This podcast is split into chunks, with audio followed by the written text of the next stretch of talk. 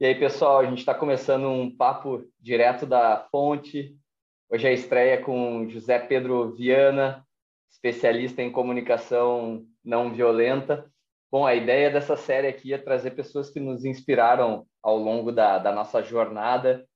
O Zé Pedro, pô, ele tem várias questões que, que nos inspira há muito tempo, desde viajar com significado, algumas viagens até com objetivos específicos, específicos, né?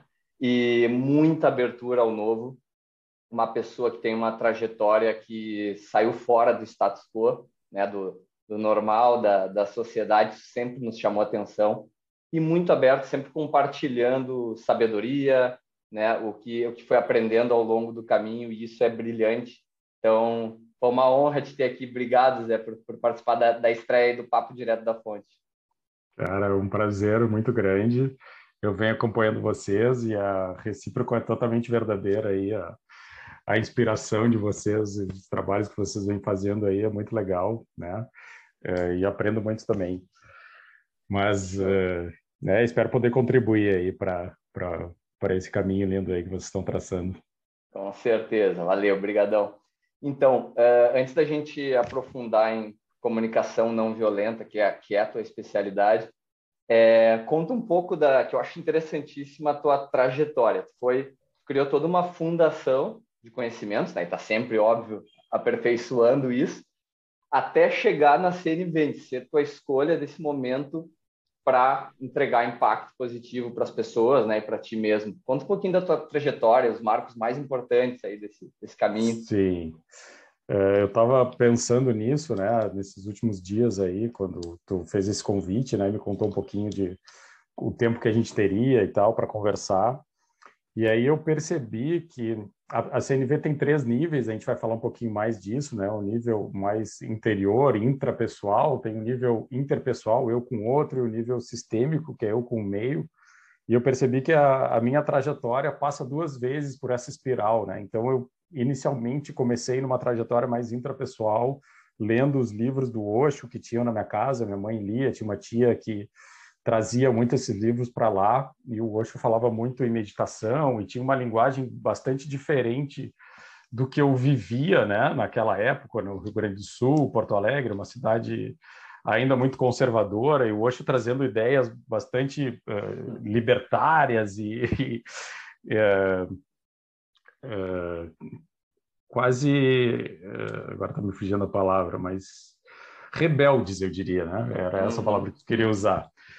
E mas muito na teoria, né? Então era muito eu lendo comigo e pensando e tal. E aí depois uh, eu descobri que tinha algumas uh, práticas de yoga em Porto Alegre, algumas escolas de yoga que também não era muito comum na, na naquela idade, tinha uns 16, 15, 16 anos, então as pessoas não falavam disso no meu meio, mas com uns 20 anos eu descobri algumas escolas de yoga que eram focadas inclusive no público mais jovem, daí acabei eh, entrando então e praticando aquilo que eu lia, né? E aí então eu passei para o nível pensando em CNV no nível uh, interpessoal, então era eu, o professor, os colegas, né? E aprendi, pratiquei bastante, mudei alimentação e fiz bastante transformações naquele momento. E depois eu acabei compartilhando isso, fiz a formação de yoga, né? Me tornei apto para partilhar aquele meu conhecimento e abri um espaço chamado Espaço Jaya, então que eu fazia naquele tempo também fazia massagem ayurveda, estudava tantra, enfim, né? esse estudo constante aí, né? Sim. Que, Mas já compartilhando daí nessa etapa, né? Já já compartilhando. E aí depois teve um outro ciclo que foi muito parecido, uh, em algum momento uh, depois desse negócio que eu tive desse espaço de Aya, né, que acabou não prosperando financeiramente, e aí tive muitos aprendizados nesse sentido também. Uh, fui viajar, voltei e na volta eu li um livro do Yogananda, que é um mestre de uma linhagem bem, bem popular do yoga, ele foi para os Estados Unidos, tem muita gente que conhece, e aí ele fala muito nessa relação mestre-discípulo. Eu acabei indo atrás de um mestre que era discípulo direto do Osho, que, que é quem tinha me aberto as portas. E fui morar, então, com uma comunidade, numa praia aqui, Ibiraquera, uma praia pequena que tem aqui no litoral de Santa Catarina. E de novo para um trabalho intrapessoal, né? Um, olhar para dentro, meditar. Tem nos retiros a gente tem bastante tempo de silêncio, então a gente teve duas semanas de silêncio onde a gente não falava com ninguém e tal. Então foi um mergulho, né? Aí depois uh, disso eu fui fazer então um curso de biopsicologia, que é um, uma formação onde a gente trabalha a relação corpo-mente. Então uh, qual é o efeito prático químico no nosso corpo de uma meditação, né?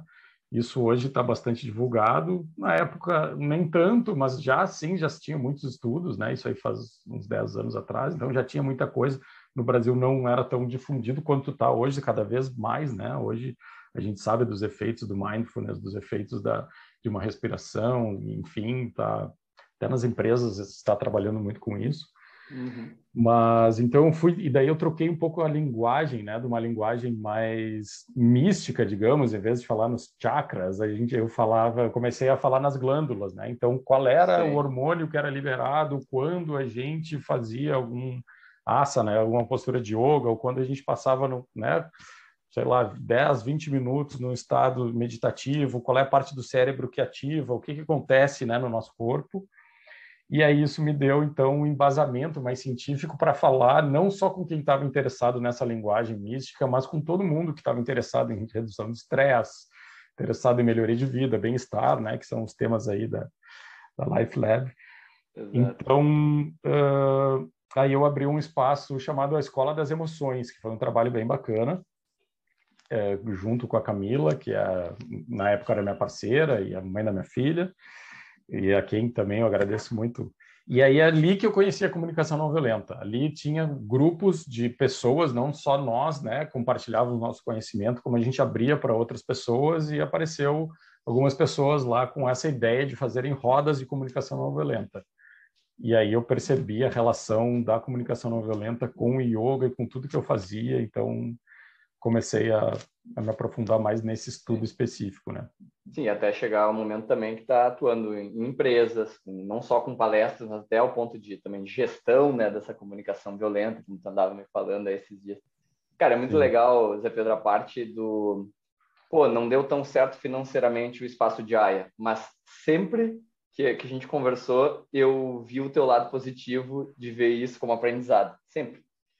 Outra coisa que me chamou atenção agora é, porra, o yoga ainda não estava tão tão difundido, mas tu estava lá botando a cara, que é o que eu falei da abertura.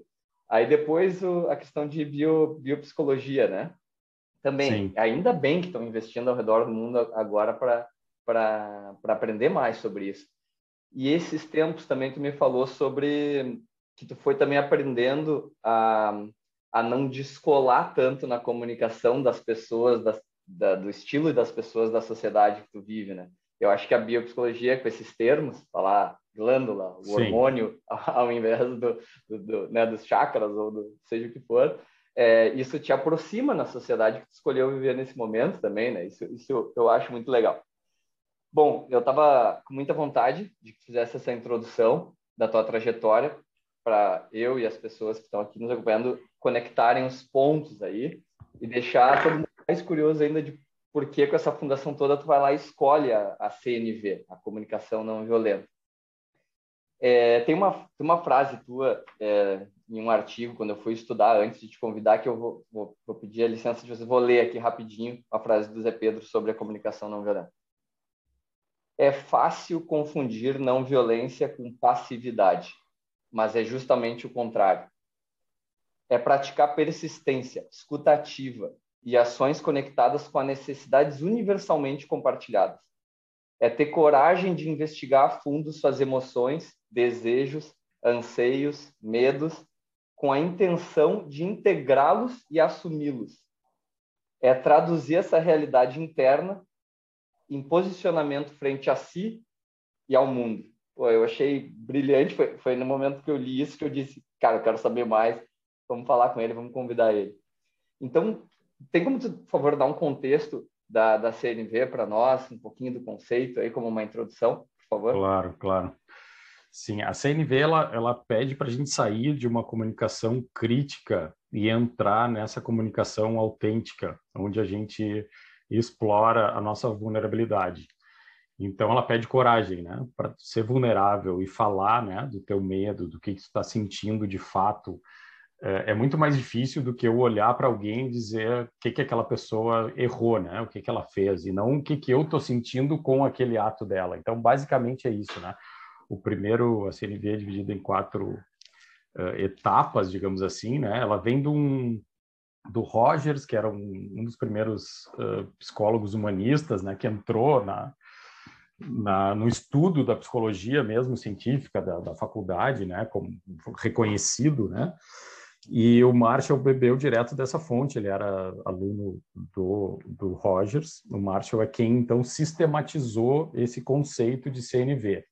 Uhum. Uh, e aí ele diz ele, conta ele também que ele não, não queria fazer isso, não queria sistematizar, porque ele não queria também transformar isso numa ciência. Ele chama a CNV de um estudo porque ele vai te provocar a tentar fazer e a buscar, e fala de, dessa forma que eu estou te sugerindo e vê se dá certo. E também aberta a evolução. E ele fez Exatamente. isso estar aberta adaptações e evolução. Então não quer dizer que se eu falar de acordo com os quatro passos do Marshall, né, do, da comunicação não violenta, eu vou obter o que eu quero. Então, né, se fala muito em empatia, e a empatia às vezes se dá mesmo sem a fala. Daqui a pouco a gente se olha, e aí tu deve perceber bastante isso nas tuas viagens, né? Tem pessoas que tu não fala a mesma língua, mas tem uma empatia gigante. E tem outras que tu fala a mesma língua que o cara e, e não bate, por mais que tu siga os quatro passos. Né? A gente tem uma probabilidade muito maior de conexão e de empatia através dessa linguagem dele, mas ele abre isso para um estudo. Então ele não queria né, fragmentar e tal, mas como uh, funcionou para muita gente, muita gente então queria que ele compartilhasse esse conhecimento. Ele acabou então fazendo o livro que é Comunicação Não Violenta. Eu vou mostrar aqui. Sim, aí eu. É, é, o... é o lado é o lado bom do. Agora ficou legal. Agora deu para ver. Isso. Perfeito. Sim, daí é o lado bom também de massificar uma coisa positiva, né? Não. Sim, sim. Não teve como segurar e o efeito é positivo.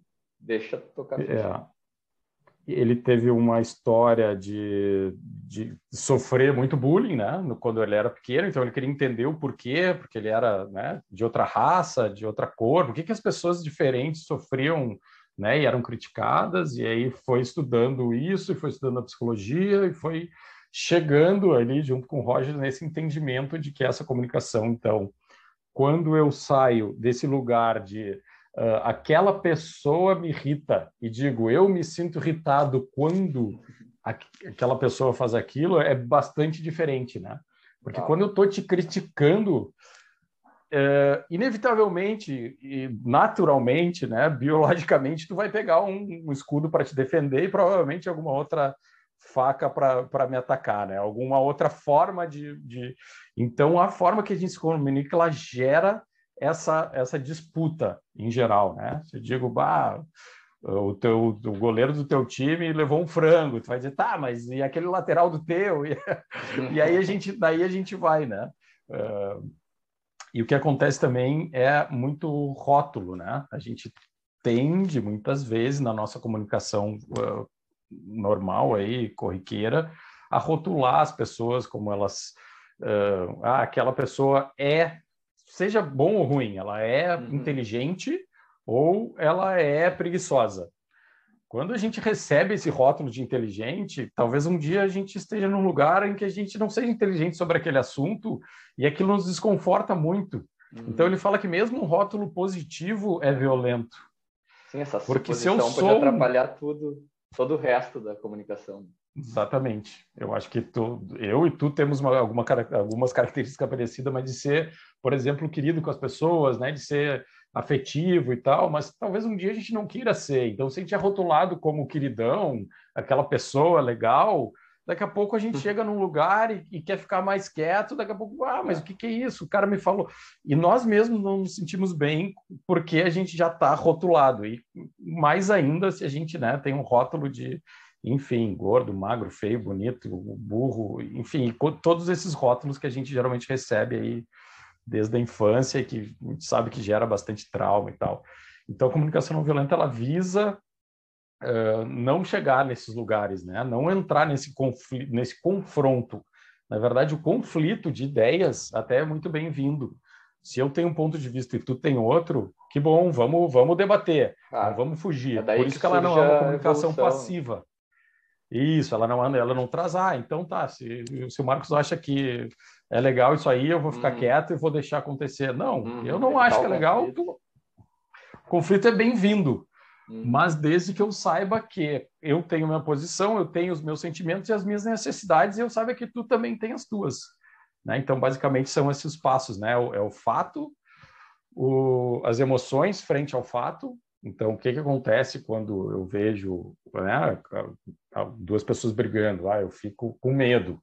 Né? Mas não, não é a briga que me deixou com medo, é eu que fico com medo quando eu vejo uma briga. Tem gente que é, é lutador de jiu-jitsu e adora ver uma briga. Uhum. Né? Então, o mesmo é. fato gera diferentes emoções é, em cada um. E a emoção vem, então, como uma mensageira de uma necessidade, né? satisfeita ou não. Então, se eu tenho medo, provavelmente eu tenho uma necessidade de proteção, uh, e que seria o terceiro passo, né? Eu, então, só retomando: fato, emoções, necessidade, e por último, então, se eu tenho medo a, da briga e tenho uma necessidade de segurança, o que, que eu vou fazer? Eu vou, posso pedir para eles pararem de brigar, mas dificilmente aqueles dois vão parar de brigar na minha frente. Então, o que eu posso fazer? Me retirar, ou tentar apartar a briga, ou chamar alguém que possa ajudar aquilo ali, né? Apaziguar. Teu, teu então, o último. É, vai, vai. Eu, não, eu, só uma, uma questão assim desse primeiro ali do fato que eu acho que é mais da, da dessa observação, né? É, poxa, é muito difícil uh, não julgar, não rotular, porque as nossas cabeças, assim, a nossa sociedade atual, a gente faz suposição de tudo. Nosso, o nosso cérebro está sempre trabalhando para antever, para atalhar até, para ser mais rápido, né? É, tem alguma maneira, é, seja numa trabalhando aqui na empresa, seja uhum. na vida pessoal, alguma técnica mais prática para essa etapa 1 de observação do fato? Que possa nos ajudar Sim. a ter êxito assim, na comunicação? É, primeiro é importante entender que realmente o julgamento sempre vai vir, né? Então, às vezes aquelas pessoas, ah, eu, tu tá julgando, eu não julgo, talvez esteja muito longe de uma realidade fática, né? A gente vai julgar, a gente tem nossos nossa história, nosso. Então a gente vai olhar, mas tem uma coisa que o Marshall fala de que é um julgamento moralizador, que é quando o que está acontecendo vai de encontro ao que eu penso ser legal. Então, se eu vejo uma briga e eu acho legal a paz, eu vou dizer que aquilo ali é errado, né?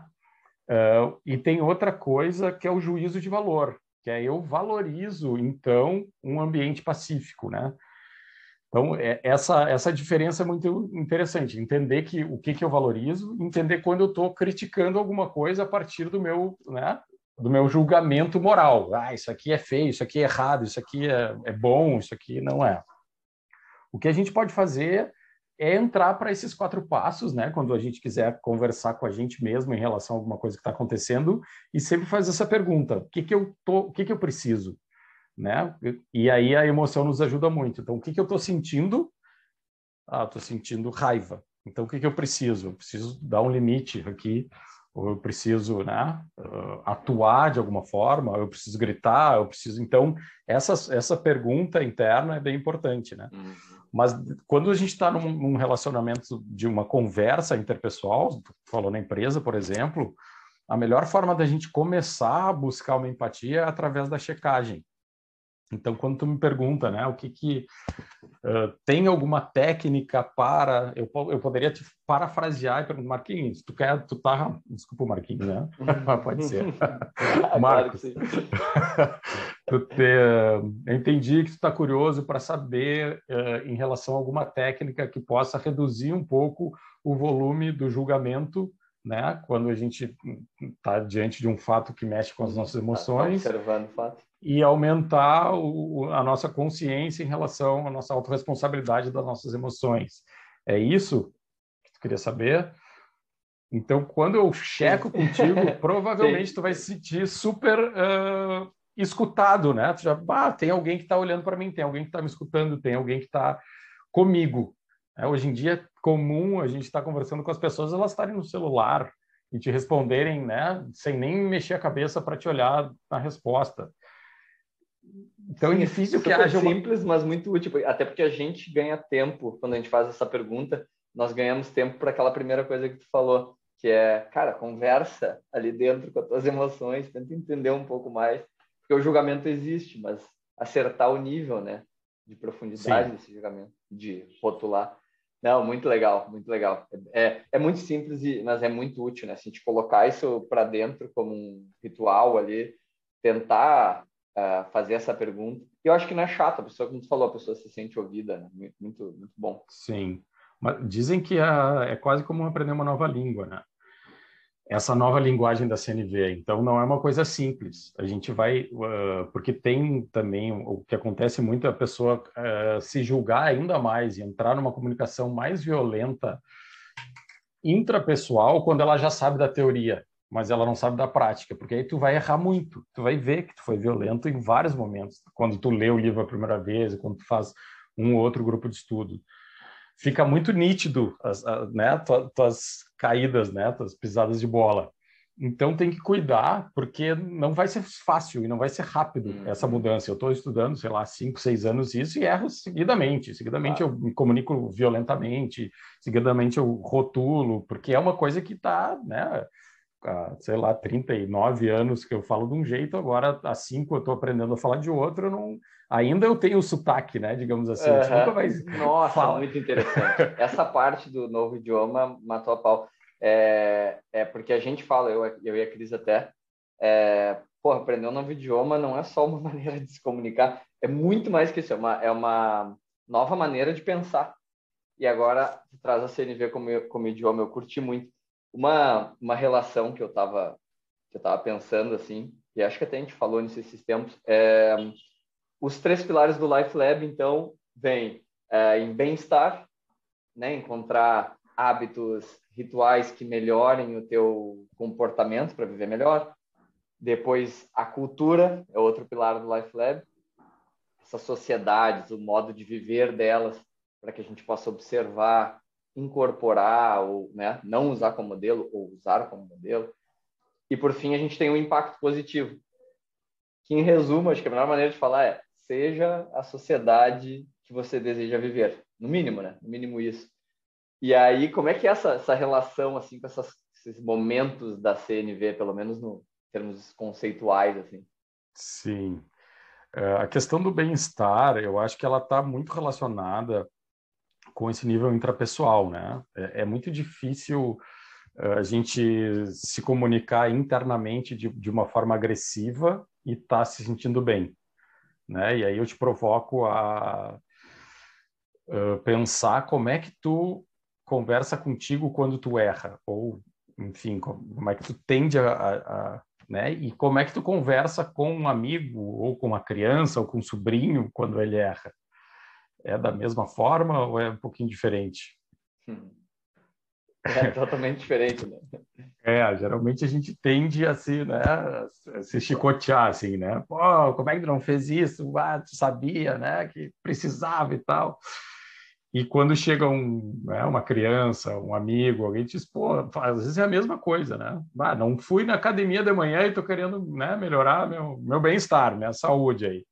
E aí tu diz, ah, coisa, que horror, olha aí, eu não me comprometo com as coisas, não faço, tarará, e já vem toda uma crítica, né, severa. E se um amigo fala, tá, meu, mas, pô, né, tu trabalhou até tarde ontem, tu estava precisando dormir. Então, só também, eu acho que é uma informação importante, saindo um pouco do tema, mas sempre quando a gente está cuidando, sempre quando a gente não cuidou de alguma coisa que a gente achou importante, que a gente acha importante, a gente estava cuidando de outra. Então, quando a gente se criticar dizendo eu não fui na academia, pensa o que, que é que eu estava cuidando quando eu fiquei é. mais na cama, né? O que, que naquele a gente está sempre cuidando de algo no nosso dia a dia, no... enfim. Então, eu acho que esse ah, bem-estar tem tem muito a uhum. ver com uh, com essa nossa conversa intra, intrapessoal. Como é que eu me trato? Quando eu estou me tratando bem, é mais fácil então eu partir para um segundo passo aí que é seria a cultura, né? Então eu me relaciono bem com os outros, eu melhoro a minha relação com os outros. Se eu me perdoo, é mais, né, se já é mais fácil de eu perdoar alguém que fez um erro de fora, e eu já consigo me perdoar, muito mais fácil vai ser, né, de eu lidar com o, o grupo, com a minha equipe, com o meu, enfim, né, as pessoas da minha volta. Então eu acho que a cultura tem muito a ver com isso. O nível seria o interpessoal na CNV, né? Perfeito. E depois disso, acho que a gente, uh, quando a gente está com um copo cheio, né, a gente tem para compartilhar, né?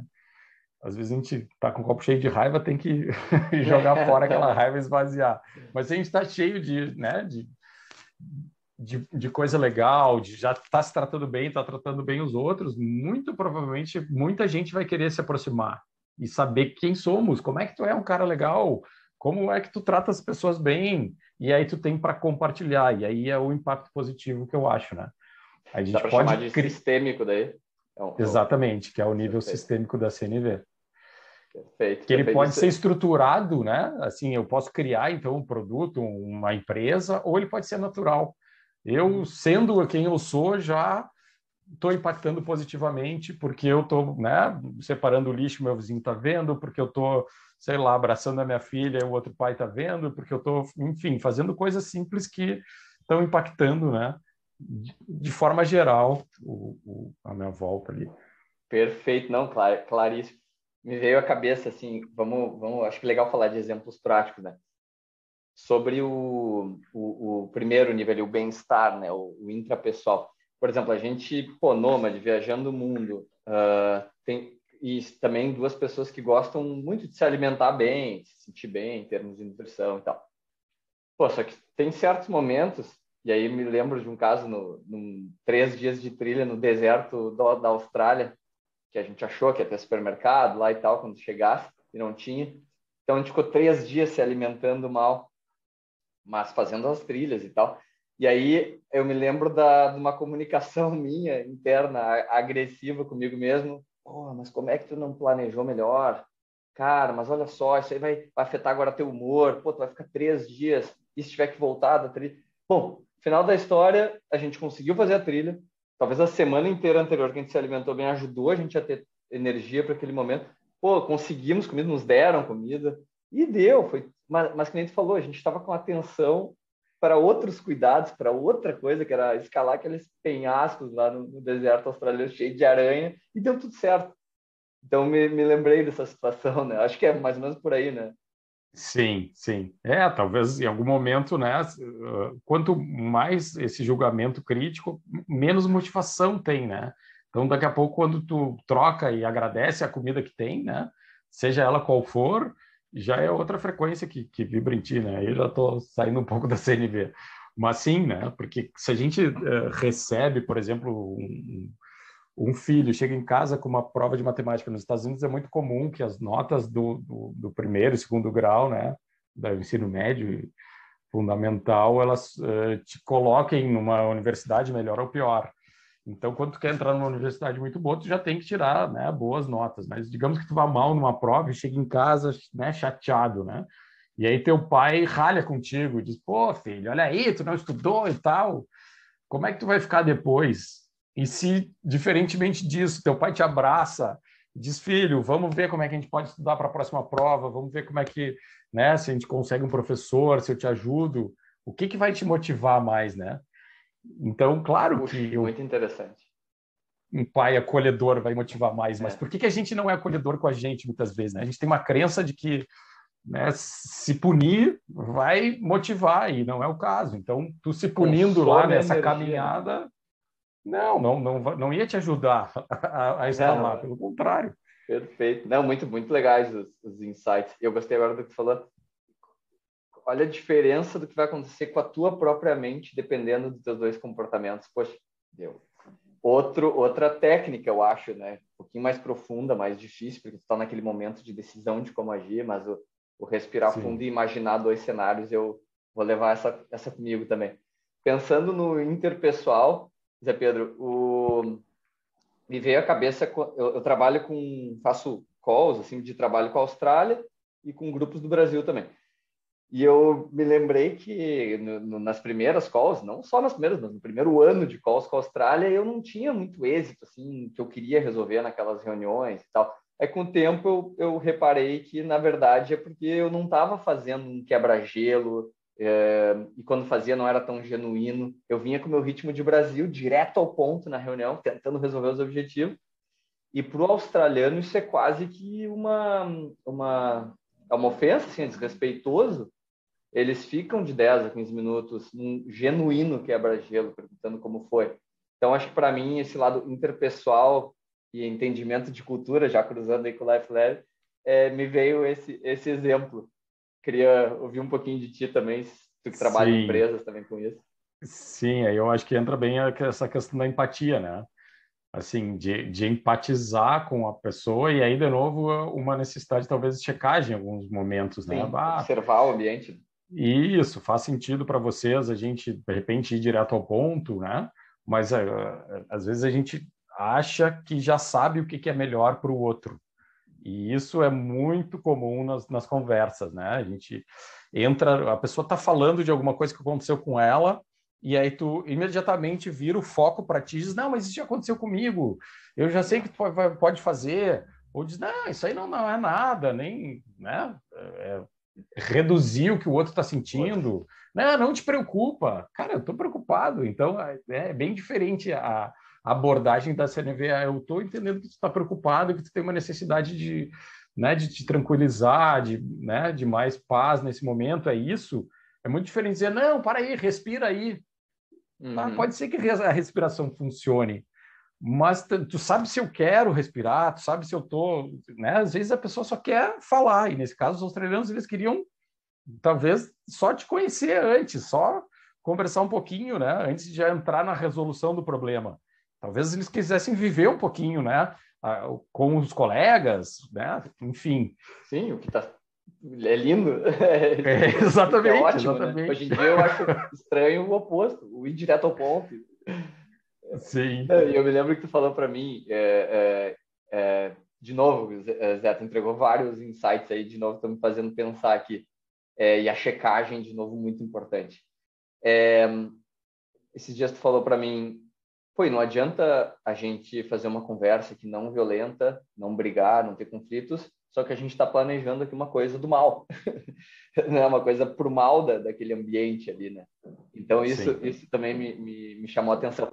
E é isso que eu gostei na, na, na tua trajetória, que tu traz junto contigo todo o lado espiritual, as viagens, tudo que tu já investiu de, de tempo e energia para aprender esse novo idioma que é a CNV, mas sempre te corrigindo ou te é, educando ao ser genuíno quanto a isso. Então, é, é, eu queria te pedir assim é, duas coisas, ver se tu, se tu, consegue aí sincronizar na mesma resposta.